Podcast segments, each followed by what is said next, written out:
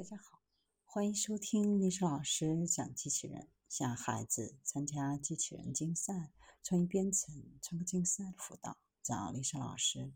欢迎添加微信号幺五三五三五九二零六八，或搜索钉钉群三五三二八四三。今天历史老师给大家分享的是农业机器人进入刚需时代。自动化领域最引人注目的创新就是机器人技术。机器人已经在很多领域得到了广泛的应用，无论是国防、医疗还是农业等其他领域。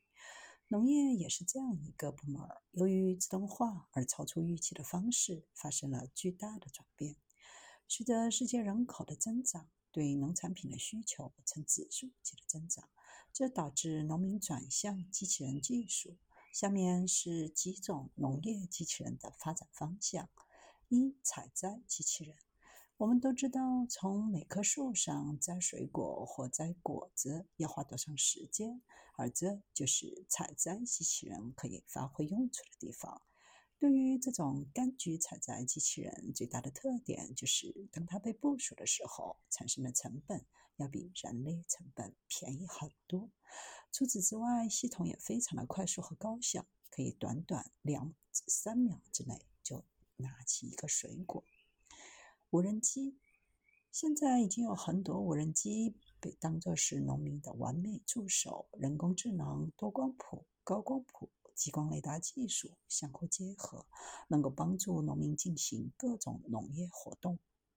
园艺机器人，无论是从事温室管理还是园艺。这些机器人都配有半自动或全自动的机械，非常适用于温室的管理、设施园艺。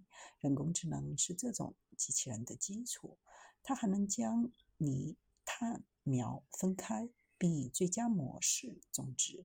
如果农民需要农作物的种植，农业机器人还可以连接在拖拉机上，利用自己的沉箱系统帮忙耕地，防止抗除草剂的杂草。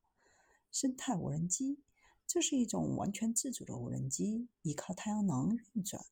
它与其他无人机与众不同的一个显著特点是，使用复杂的摄像系统瞄准并喷洒杂草。